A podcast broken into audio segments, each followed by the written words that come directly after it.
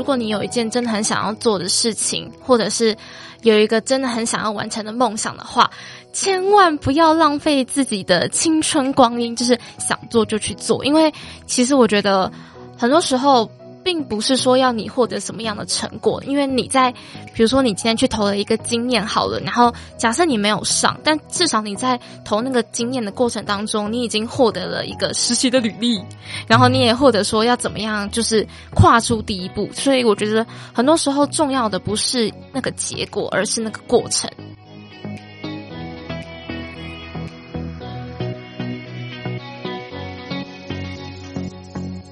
Hello。欢迎回来，大学问，大学生的大在问，我是主持人查理，我是 Corinne，Hello 大家，我们今天的来宾非常厉害哦，在去年二零二零的时候，他大三这年，他曾经是 Blink 实习平台的社群行销实习生。那除此之外呢，他在 Pop Radio，我刚刚有点 K 词，公视，还有台北市议会实习过。除了实习之外呢，他也担任了 KK Bus、Skyline、Dcard 跟华纳音乐的校园推广大使。拥有非常多的经验，然后今天请他来到我们节目上，因为最近刚好是寒假嘛，嗯，就想说大家寒假可能想要很多规划，然后他有很多的经验，所以要请他分享一下，就是身为新手的大学生要如何踏出第一步。对，那我们今天这丰富经验的来宾，我们欢迎玉娜，耶、yeah!，可以简单介绍一下自己吗？虽然我刚刚看到 介绍完了。Hello，大家好，我是玉娜。然后我目前就读台北教育大学中文系四年级。然后我现在在做的工作是 Blink 的社群行销实习生，还在继续。然后跟当华视新闻的新媒体部，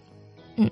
诶，我最想要了解的是，因为我是从 IG 上认识他的，然后我知道他在 IG 上有贴了很多他丰富的一些经验、活动经验，然后想要问，那你当初这些经验旅程跨出去的第一步是怎么跨出去的？嗯。哦，就当初为什么会开始找实习？最主要是因为说我在大二的时候进入一个人生的转捩点。嗯，啊，对，就是反正就是大二的时候就面临了那个大学必修学分，就是爱情失恋，然后又遇到说就是家里的人。就是发生一些病病故，嗯，然后就进入人生转捩点，觉得说天哪，生命怎么这么悲惨？然后就想说要转换一下心情，然后就在大二升大三的那个暑假，我就报名参加营队，哦，然后去报名参加营队的时候就。有人觉得说我好像还不错，欸、自己讲。哎，是很活泼的意思吗？就是呃，我们那个营队就是要上台发表自己，就是对政治看法等等。的，嗯嗯，然后就之后就被找去台北市议会当实习生，之后再加上那时候我在暑假的时候就无聊窝在家里，然后听音乐，然后因为我都用 KKBOX，然后刚好就跳出来说那时候在争校园大使，嗯，然后我就觉得说哦，最后一天了，抱抱看，反正。我就算失败，没有人知道，因为我自己报名，没有人知道。然后我就报名，然后就开始一连串哇哦奇幻的旅程。哦，我知道那 KKBOX 每次校园大学报名，人人都爆满，就是他这报名好像很多人报。嗯、那那时候你是经过了一阶，然后二阶，然后就上这样。对，很厉害耶！没有啦，你那时候是怎么报的？就他好像最后一关是面试官，对。然后反正他就是很酷，因为他就是第一关的时候，就是他有个自己的一个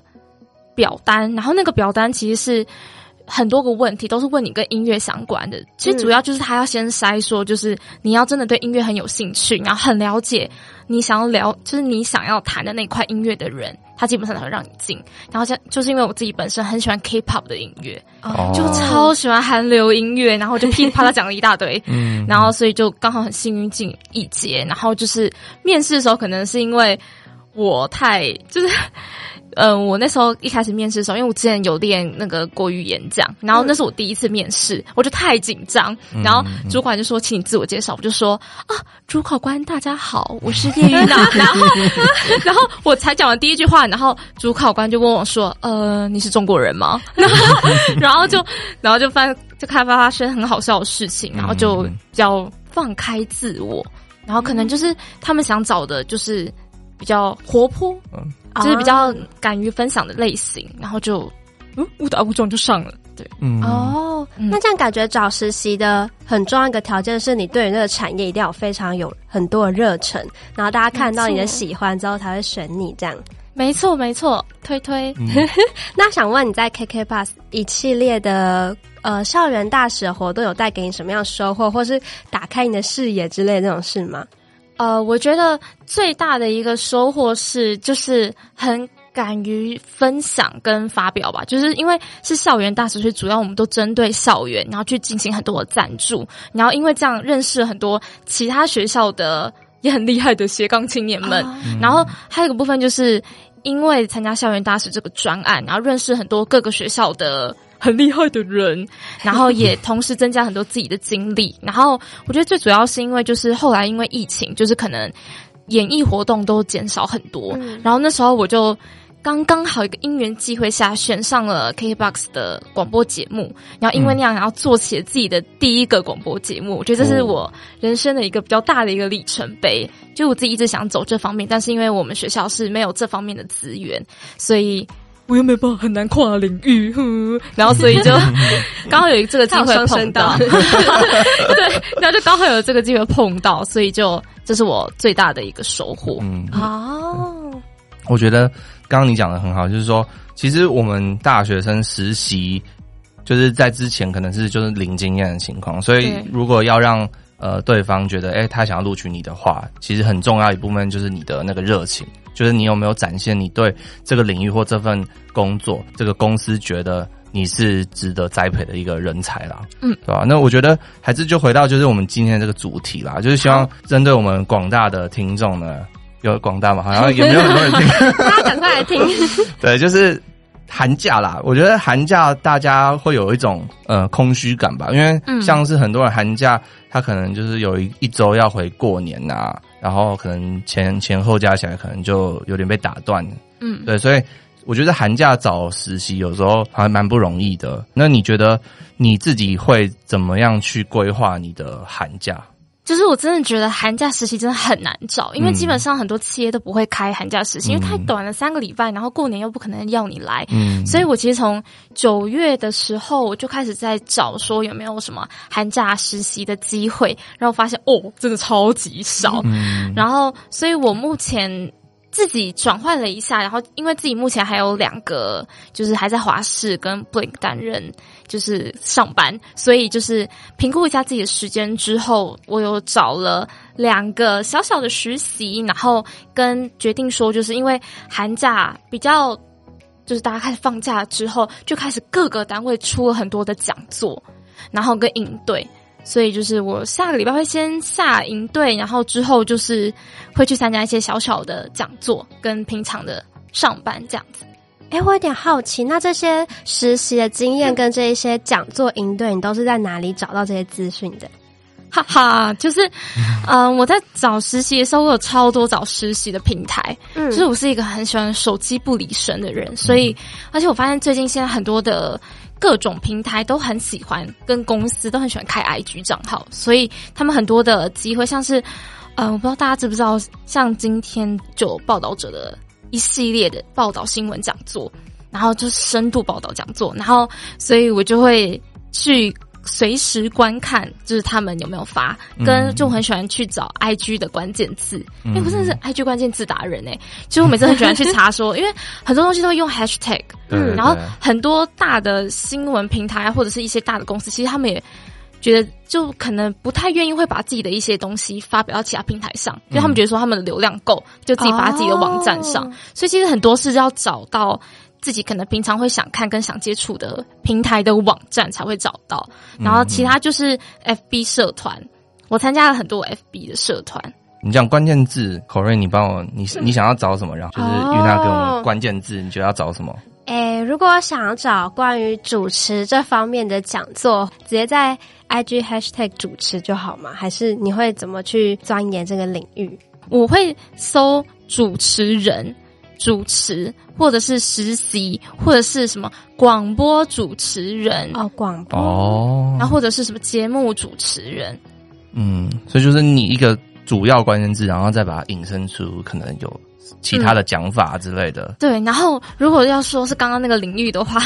我个人还会去查，就是有一些学校的科系在这个方面是比较多的资源，嗯，所以我就会去锁定那些学校的科系的网站。然后去看他们有没有发，因为他们很喜欢转发。就比如说像就是某这些科系的领头羊们，然后他们都会转发很多，就可能什么机会，然后给他们系上的同学。对，然后我也会从那边去偷偷看哦，嗯、算是系上的官网吗？对对对，我超爱看系上官网，就、啊、手机桌面、嗯。我以为系上官网只会有哦，我们什么什么学生又得奖了。没有没有没有，就是呃，比如说像如果刚刚说主持的话，其实像世新或台艺大还有民传这三个学校的那个实习机会跟什么。各个平台的什么公司在真实习生，他们都会很快的就会发布哦。那我有个好奇的点，因为其实很多系上都会那些实习经验只会开给那个学校那个系，嗯，但如果我有看到他我很想要的机会的话，是可以直接跟那个公司去对口连接嘛？就如果遇到这种情况的话，我很怕他那机会只是只开给那个学校那个系。我会看就是如果他因为像世新的话，哎。一直讲他们学校，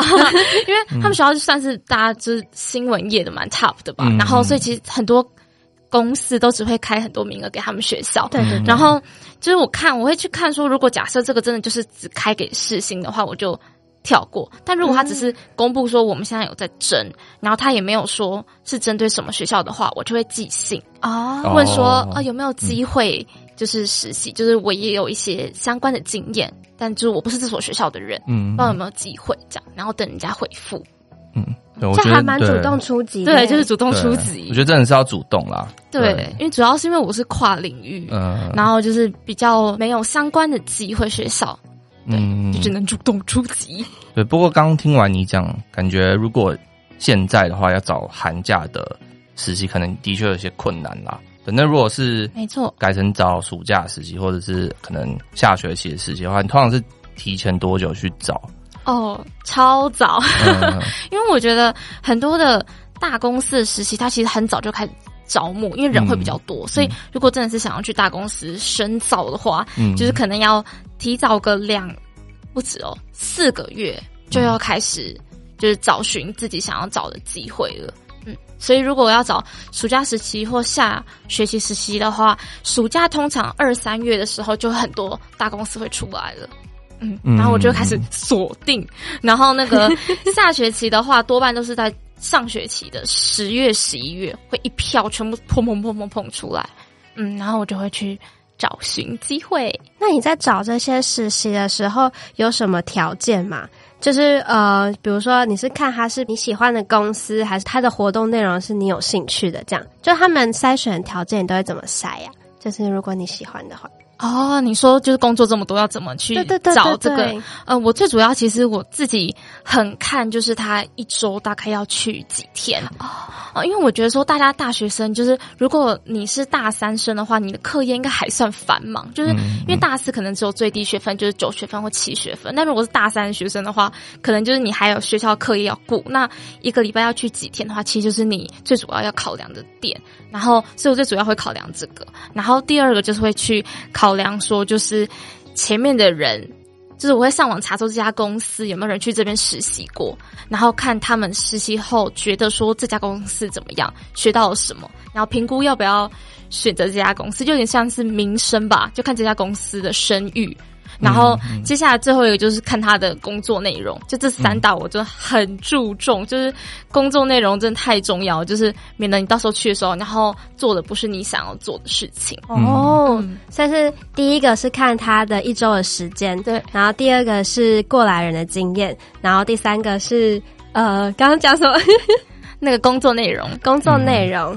我我之前本来有想要应征一个电视台的实习，但是他那时候我去面试完之后，他实习跟我说要四个整天，我就不知道什么，因为我一直很想要往电视台那边，然后他就他的时长都超久，不是三天就是四天，然后我最后都放弃了，我就觉得超可惜的。你就转战 Podcast，对，所以我现在在这，超可惜，电视台超，我也不知道为什么都那么久。我其实我去电视台的时候，他那时候也是跟我说，就是规定要三四天。就我后来去了之后，我也只有去两三天而已。然后他其实还是算排班啦，就是其实里面人都很好，主要是你要真的可以有两三天可以配合，嗯，然后其实就可以试试看。哦。我很容易被他的条件限制住，就可能我一看就说啊这么久，那还是算了好，我就少了那个下一步。嗯，我觉得大部分的公司可能会希望你投入多一点时间啊，所以他在那个写的时候会写相对可能长一点的时间，嗯，对，所以也不是说他写那个就一定要出现那么久。那如果今天真的要出现那么久，那不就完了？对哦，就是那时候，其实我前阵子有收到虾皮社群行销实习的邀约，嗯、然后就想到虾皮耶，然后我就上网刚刚去查了一下虾皮，然后我就看到它上面说虾皮是规定说三天都要到，然后。但我后来去询问了一下他的那个人资主管，他是说他其实是可以弹性排班的，就是你不一定说三天都是要三天八个小时，你其实可以四个小时四个小时去分，所以我觉得都是蛮弹性的。哦。你的意思是说，可能他原本写这么多时间，但是我觉得你还是可以去寄信过去确认说实际上的状况可能是怎么样，是吗？对，就是嗯，嗯，其实我觉得应该是说他们大家应该。就是公司都了解说我们是学生，就是有一些课堂可能是真的没有办法，就是配合，所以他们其实都会愿意依照我们的去嗯，对，了解。对，那你自己都是丢多少实习，然后花多少时间去准备投履历这件事情？啊、呃，我第一就是先评估自己的时间，然后我会想说，就是同类型的话，就大概找一个就好，然后评估一下自己。这一个礼拜可以有空出多少时间去做另外一份实习的时候，就可能我目前是做三份，嗯。嗯，然后就是想说刚刚好都可以评估时间，然后我通常都是用同一份履历，就是我有一份已经做好，我觉得嗯完整 perfect 的履历，然后我就觉得说就是用它，然后再依据我是投什么，比如说我今天是投新闻实习的话，我会把社群行销的。比例缩短，在自传或者是各个作品集部分的社群行销和懒人包啊作品集先抽掉，主打我自己在新闻业就曾经有过哪些经验。嗯，然后如果是换成社群行销的话，就是再转换我的履历的内容，所以就其实就是同一份履历，然后换不同的东西，然后再写不同的自传，哦，大概就一一天之内会完成。所以就是一份，然后多用。就稍微修改就可以变成嗯另外一家公司的履历这样子。对，那我想问你的履历是纸本形式，然后有排版那种吗？还是你是有一个网站会放你的作品集？还是因为我发现我附近的人，尤其是广告系的人。对于履历这件事情非常重视，嗯，所以他们一直会跟我分享一些不同做履历的一些网站啊，跟一些可以看大家很厉害的人履历怎么做。所以我想问，那通常说在投实习的话，你的履历是怎么呈现过去的？嗯，然后这个哈哈，就是。我知道你说的那个广告系那个，就他们都是那种超精美，广告是真的非常很漂亮的那种。这这我没办法，我就是在那个啊，又安利一下，就是我在 Blink 上面有做，里面有一个是专门做履历的版，然后所以它有各种不同的版，就是你想要就是那种白，就是很传统那种黑白风格的，或是全英文的，就里面都有各种风格的都有。所以其实你同样的内容套不同的版面而已。所以我就是在里面同样的内容，然后套不同的版面，然后看这家公司可能就是，如果说是比较传统新闻业的话，就是我会比较正式一点的，就会是偏那种白色的。然后如果是社群形象比较活泼的，我就会转成就可能是绿色啊或蓝色，就比较活泼的那种，代表我的形象。这样好厉害哦。所以其实履历有很大学问，一个是你要因应不同的企业，他想要征求你的内容去做你的内容上的更动。那除了内容之外，连你连排版那些颜色都要去研究一下。嗯，默默的。但是有因为有模板的关系，所以可能操作起来会相对比较呃上手一点。对。因为刚刚有提到，呃，他是跨领域去就业，就是他原本是中文系嘛，然后他其实找了很多关于社群啊，还有新闻性的方面。那我想问，跨领域的学生他在找实习上通常会遇到什么样的挑战？然后你怎么去克服它？这个会遇到超级无敌霹雳多问题，真的超级多问题。因为我本来会念中文系，就是因为我本身是很明显的文组女，嗯、就是我的数学就是真的是就是普通。然后我那时候一开始的时候想说，就是因为。最近很红，社群行销实习，对，然后对，大家都投，然后我就会觉得说，哦，那我也去投投看。我那时候在投的时候，然后误打误撞，蹦蹦蹦蹦蹦就进去了。进去之后就会发现说自己超多东西都不会，因为其实如果照理来说，要是本科系专业的学生的话，一定都是那种什么统计系、会计系啊，或者是什么行销系等等，所以他们对于什么数据分析啊、制作报表啊、图表啊那些，他们都超级了解。嗯、但我就是一个就是小绵羊吗？然后突然嘣，然后进去的那个大虎狼之类的，然后就天哪，什么都不会，然后就是。我连做图表，然后分析数据，哦，完全都不会，然后就开始上网查，然后查一堆东西，然后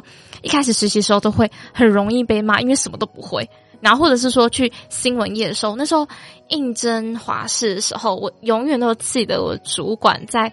因为我们要当场笔试，然后笔试是要马上写一篇新闻，然后他给你三十分钟，然后我那时候写三十二分钟，他还说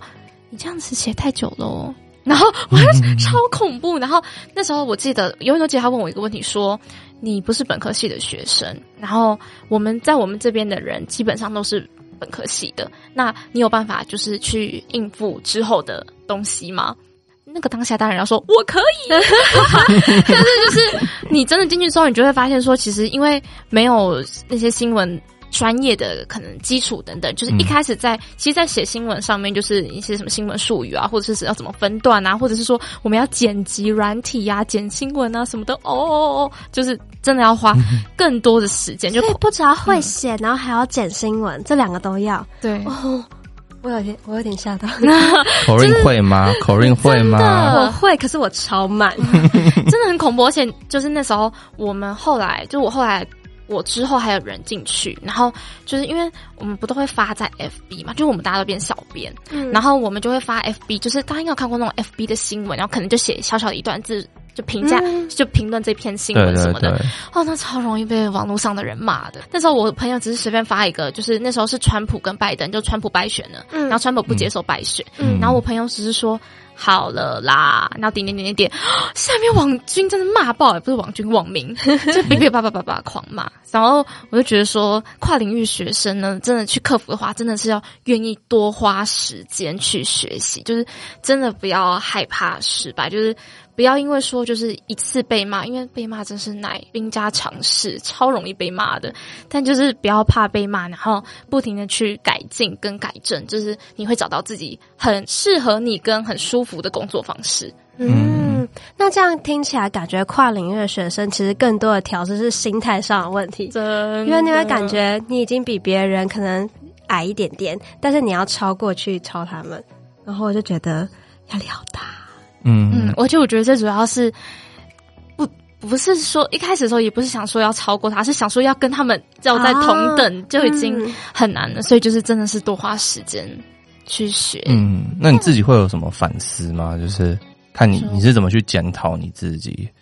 哦，你说在各个跨领域之后，对，就是例如说你实习完或者是实习之间，嗯，就你怎么去让自己去反思或进步这样？哦，就是。真的很好笑，就是因为一开始去实习的时候，就是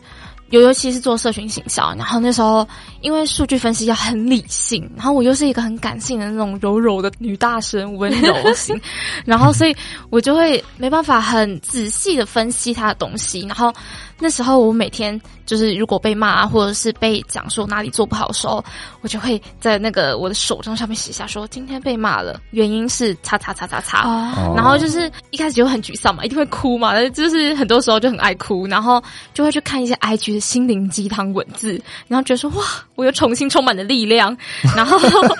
然后就觉得说天哪，太棒了吧！然后我就开始会仔细去想说，那我今天犯了这个错，我要怎么样可以不要再犯这个错？我应该下次要怎么做？怎么做？怎么做？然后我觉得还有一个很重要的一个方法是，就是因为你去实习的时候，一个公司基本上不会只录取你一个实习生，所以我超级常去问其他实习生问题的，因为其实他们多半都会是。本领域的学生，然后你们也不是什么竞争的关系，所以他们会愿意去分享他们的一些小技巧，然后我就从中去学到很多，或者是去跟上一届的实习生去跟他们讨教，然后他们就会跟你说，他们都人超好的，我觉得这世界上真的人都很善良，然后他们就会告诉我很多，然后我就会把它记下来，然后其实我觉得做记录也是一个很重要的事情，就是我们每天自我反思说，就是我哪里做不好，你要记录下来，该怎么去改善之后，然后日复一日要回去去看说之前做错了什么，提醒自己不要再犯，就是所以我觉得有记录下来这个动作很重要。嗯嗯，那你有没有什么特别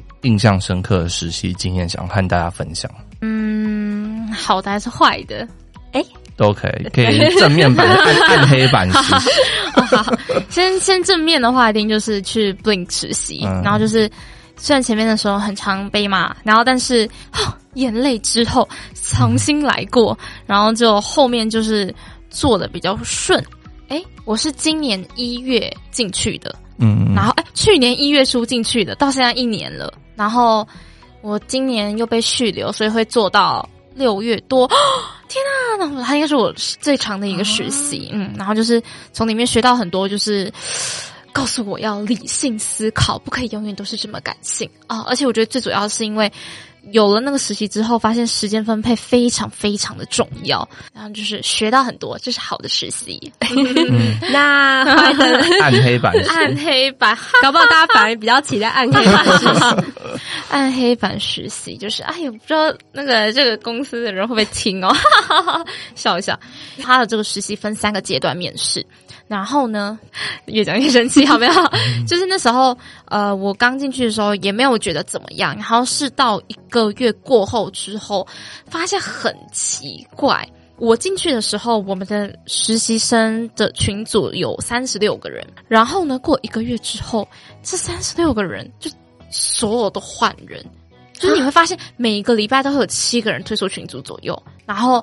到下一个月初还一半的时候，我发现我变成这个群组里面前三个进去的人了，就是我以前的所有人都离职了，然后我就觉得天啊，太怪了吧！就是哪有这么怪的事情？然后消失之后，嗯、我们的群组还是二十四个人哦，然后就代表说我之后又进来了这么多个新的人，我就已经发现说，哎，怎么有点怪？再加上说，就是这个实习呢，就是他工作内容跟就是他。打的这个工作内容是完完全全都不一样的，真的是差非常非常多。就是，真的他可能跟你说什么，你会学到什么社群行销啊，什么什么什么什么东西的。哎，突然讲话很小声是怎样？然后，然后就是，然后但是你真的在做都是一些什么？嗯，可能就是包货啊，或者是帮人家上稿而已啊，什么的。就是，哦、就是社群上，就基本上就是。不太会学到这样，所以他离职率非常非常高。原因还有一个部分，是因为他不是算时薪，他看你的文章分享导回来流量有多少，算你这个月可以拿多少。然后，但是他规定你每个月要去多少的时间，这样子你会走到怀疑人生。就是，哎，我明明就是说我进去是要当这个职位，然后结果我进去都只在包货，然后我就很怀疑人生。对对对，遇到这种情况，通常的时候就是马上跟他说退吗？还是？哦，我 重点是哦，这个又很悬，就是因为我第一个月的时候其实做的还不错，领了还蛮多薪水，所以我一开始不觉得怎么样。然后哦，这个公司还是有个很好的地方啦，就是呢，他的主管跟里面的人人都非常好，就这个一定要讲，就是非常好。但是呢。非常好的前提就是你很容易被情绪勒索，就是你在跟他说你要离职之后，oh, 就是你会觉得说啊，可是那个主管人很好诶、欸，就是你这样好像很对不起他，他现在很缺人，然后什么什么之类，然后再加上说我那时候提完我要离职之后，因为在那之前我本来做的还不错的时候，他其实会给你一些福利，嗯嗯。嗯嗯，然后但是你会看到其他人可能就很辛苦，然后你有一些福利的时候，你会觉得很怪，然后再加上说，因为大家离职率太高，就是跟我同批进去的人，就是他全部都不见的时候，就会开始觉得说，嗯，那我是不是也要走了？我懂那种遇到情绪勒索的事情，对对对对对，而且也不能说情绪勒索，应该是说你就会觉得说，哈，这样子都是新人，然后你就会一直在教新人，跟一直在做新人不会做的事。嗯，我之前也有在学校打过工，但是那个职位实在是。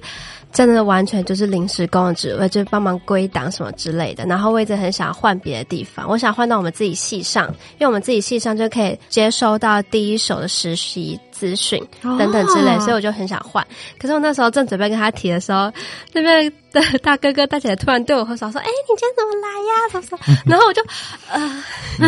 呃，有一股气就梗在那边。但我最后还是有提啦，但是就是会有一个疙瘩，疙瘩真的就是提了之后，然后你面对他们的时候都会觉得很尴尬，嗯，就觉得说啊，就是啊，不好意思这样子。对，这应该也是我要学习的一课。哦，这也是我要学。这口令现在在哪里实习啊？我在这里呀、啊，你问我什么话？那个只是打工，我觉得打工跟实习不太一样。嗯，还是你刚刚那题题目是在吊我？没有啊，没有啊，打工打工也算一种。然后当然你讲你说，嗯，那个比较单纯的那个工作就没有特别学到什么东西。嗯，对。不过口令真的是非常认真的女孩啦。嗯，对，因为这一定会剪进去。好了好了。那你觉得有没有什么那种实习一定要特别注意，或不管是实习前要注意，或者是实习中要注意那种，一般人不会跟你讲，就可以保护自己啊，或者是可以让你自己学到比较多这样子。哦，嗯，呃，我觉得有个很重要的东西就是，如果这个实习有要跟你签合约啊，或者是什么之类，就是一定要看清楚那个合约内容，因为。很多时候，他的那个工作内容，就是他在什么一零四啊等等的网站上面打出来的内容，可能跟你之后做的不一样，所以那个合约内容就很重要。然后你一定要保护自己，就是合约照理来说应该是一人要一份，嗯，然后跟你的薪资啊等等的状况都一定要特别注意。就是我也有遇过一些就是很很怪的地方，然后他们就是薪资算的很怪，然后就是这个地方真的要特别注意。然后还有一个就是。我觉得跟主管的讲话方式嘛，或者就是，呃，因为主管就是虽然你是实习生，但你就是公司的一份子，他也不会觉得说，哦，你是学生，我还要慢慢教你什么，他会觉得说，希望你可以赶快进入状况，所以他对你讲话可能也不一定会太和善。但我觉得什么事情都是以和为贵，就是我们是来学习的，所以就是尽量的，就是主管说什么就好好。就虽然可能内心有一百个想法，但我觉得就是真的就是人家就是。比较有经验，而且是他们那样走到这里很厉害，所以要多跟他学习。嗯，以和为贵。好像海绵哦，就是他一直在疯狂的收集不同领域的那些很多精华，然后在他身上。嗯，嗯，我觉得这很厉害。海绵宝宝。哎，我想要问，你是那种会主动去问一些实习单位里面的大哥哥大姐姐，或者是问主管一些问题的那种吗？因为我发现。我其实本身在找实习的时候，我不太会跟主管应对进退，就可能说主管交办我什么事，我会说 OK。但是如果我遇到什么问题的话，我可能会自己把那个问题藏着，但我也不会问一些大哥哥大姐姐，会问主管。但是我发现我很多朋友好像有时候会去问主管这些问题。对，我我一直在想说这个问主管问题，因为我们怕有些主管怕被打扰，就是他可能也不想要理你啊，或什么之类的。对，我想问，如果遇到这种情况的话，是。嗯，要该怎么处理会比较好？哦，我觉得哈，我超常遇到这种问题的。就是我觉得我一开始的时候，我觉得我跟你一样，就我一开始的时候也都是觉得说，嗯、啊，我觉得问题自己藏着，反正我把事情先做好，先第一阶段我不要被骂就好。我一开始是这样想，然后到后来自己开始慢慢接触这个领域，比较了解了之后，会觉得说自己开始有很多想法进来，会觉得说不一定说。好像真的只能这样子做，或者是说，好像还是有一些东西永远都没有搞懂。然后，哦，我其实觉得很看主管跟其他实习生的个性。假如你们四个人，可能除了你之外，另外三个人个性可能不太一样。我会找就是比较愿意分享、人比较好的那种人来问问题。然后，如果主管是那种就是比较严肃。不太喜欢聊天的，我也不会问主管，我会问正职。Oh. 嗯，就是会一定会有比较人比较好相处的那种公司，一定有这种人，嗯、就是开心果那种角色。嗯、然后我就主要都会是问他们，因为我觉得说问他们真的是最快，不然就是。我会上网，诶，又来了，IG hashtag 搜寻 这家公司或者是什么实习等等的，找到这个人曾经在这家公司实习过。嗯，我大概已经碰过三四次了吧。然后我就会去问他们说，就是你们之前有没有遇过这个问题？那你们是怎么去做改善跟处理的？也是很不好意思问他们，然后他们也会很乐意的回答。嗯啊。所以问过来人经验真的很重要，嗯、因为他才是第一手的那种。对对对对，嗯、而且他跟你相处过一样的主管，跟 就是一样的产业，跟一样的环境，所以我觉得他会很了解。嗯，这让我想到我们我自己在医院实习也是这样，就是我们都要先问，就前一个梯次的跟这个老师学，然后他的状况是怎么样啊？什么几点查房啊？然后什么之类的，就是你要搞清楚那种生存法则。嗯，就我今天还才回我同学。跟我跟他说，就是这个老师怎样怎样，记得要注意什么什么，对吧？我觉得这些都是实习的小 paper 啦。真的，嗯、学长姐是最好的保障，对，对吧？那我我觉得我想花一点时间，就是让我们听众了解你自己这个人的在做的一些事情，这样子，哦、对吧？就我知道你有进一些账号嘛，你可以稍微介绍一下大概有哪些，然后在干嘛这样。那，其实也没有到很多啦，就是一个就是自己的账号，嗯，然后另外一个就是。嗯，中文系女大生，然后就写一些心灵鸡汤的一个手写账号，嗯，嗯，然后另外一个就是现在自己在 Blink 的社群行销经营的，也是很心灵鸡汤的账号，就是一个手账的一个账号，这样。好多，哦，而且订阅数都蛮多。我们自己的粉砖都一个就不行。我没有四千呢，你干嘛这样？对啊，啊大家记得 follow 叶玉娜的粉钻之外，也要记得 follow 大学问的 IG 粉钻，你知道吗？好，对，对啊，那那你觉得你挑一个好了，挑一个账号，然后分享说你觉得哎、欸，就是适合谁去追踪啊，会获得什么这样？哦、好。那我讲我自己的手写账号好了，哈哈、嗯，因为我刚前面有讲到心灵鸡汤嘛，我觉得说其实哦，因为我觉得我们中文系的人很常会被别人问说中文系念中文系要干嘛，然后其实这个问题就算到现在我们也不知道我们要干嘛，然后但是在去年的毕业典礼的时候，我们有一个系上的老师说。念医学系的人之后当医生可以去解救我们，解救我们的病痛。然后念法律，就是之后当律师的人可以去帮我们打官司，然后拯救我们的权利。那我们这些中文系的人，就是可以写一些文字，然后温暖这些帮助我们的人。然后我觉得这是一个很好的一个概念。然后我自己会经营手写账号，最主要是因为说自己。很喜欢写一些温暖的文字，这样讲吗？就是很多话想说。然后我那时候是因为发在 Dcard 上热门之后，账号有被看到，然后就开始就是陆续经营。虽然我很久，就是前阵子荒废了很久，但是就是写了一些温暖的文字，对，推荐大家可以去追踪哦，Shelina Writing。有啊，我们会把链接放到下面，这样子让大家去追踪。好。还没追踪的，现在先停掉录音；还没追踪的，现在先停掉你的 podcast，然后现在按追踪之后，大家回来听。嗯，好，我想要问你，那你经营这些账号都花多久时间经营？他一开始是兴趣使然，然后之后持续经营是怎么让自己嗯持续下去的？我知道经营一个账号并不是很简单，对，它需要毅力的。嗯嗯，你要怎么克服自己的惰性？啊、呃，我觉得。真的是啊，这就要说到我的名言了，就是那个什么，坚持比努力更可怕。这句话对我来说真的是一个很重要的一个座右铭。就是，呃，我那时候在 KK 的时候，因为我们那时候要发社群的贴文，很长，就是大家会觉得说啊，好累哦，懒得再发什么的。可是我觉得说。就是每一次发都是一个机会，而且最主要就是说，因为努力的话，大家都可以努力。就是假设我今天要创一个账号，然后我一窝蜂的先花很多时间在那上面，然后但我如果只持续一个月，可能还没有。多大的成效跟效果的时候就已经结束的话，那其实根本就没有获得什么。嗯、然后，而且那那样的话，大家都会，因为 大家肯定都有时间可以去做这样的事情。嗯、但是如果说我坚持下去做一个月、两个月、三个月，虽然说可能产的贴文数没有到很多，但是日积月累下来，就是你会慢慢的被看到，然后你的文章都会被很多人转发，然后就会觉得说有。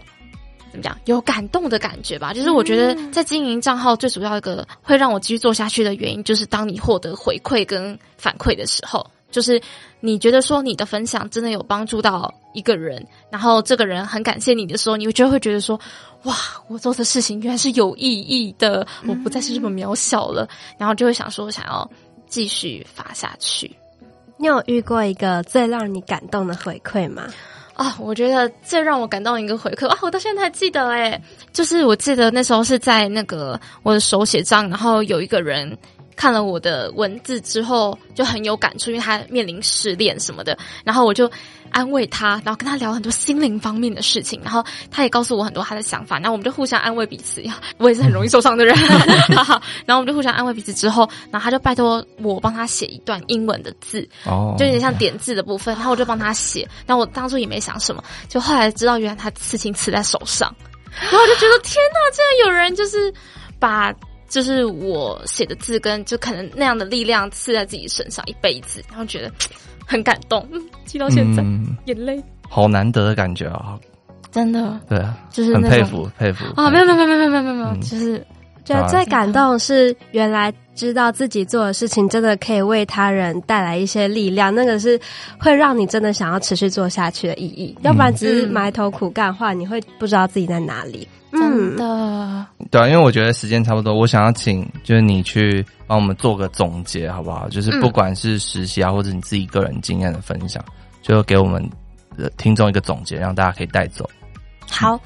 就是各位听众，就是想跟大家分享说，就是其实我觉得我自己也不是说一个多厉害的人，就是可能跟很多。大学生一样都是很平凡的，每天在过生活、上课，可能上班，然后回去就睡觉，然后每天也都觉得很累。然后，但是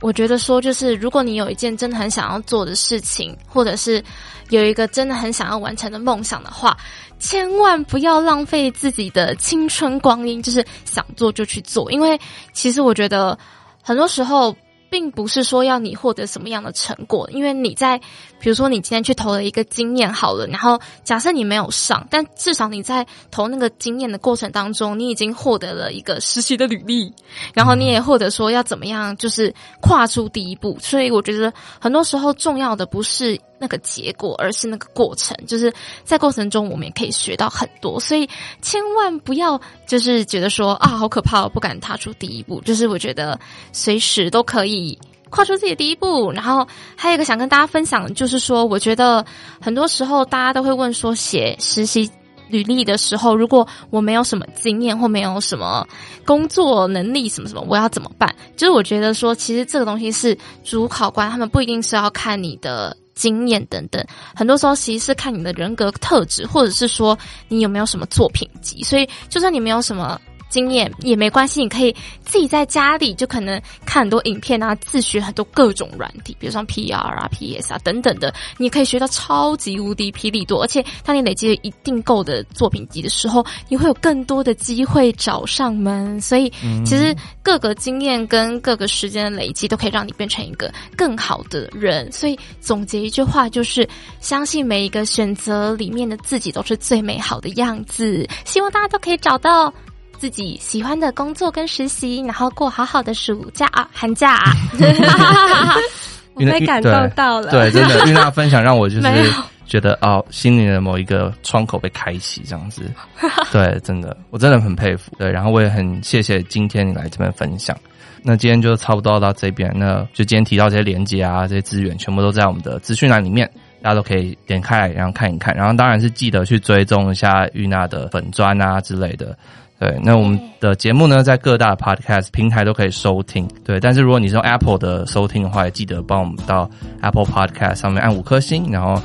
帮我们留个真挚的留言啦。对对对，请大家留言，就会给我们回馈，我们就会受到感动。嗯，对，我们在那个资讯栏下面也有一个回馈的表单。好，那我们就这集到这边喽，那我们就下次见喽，拜拜，拜拜。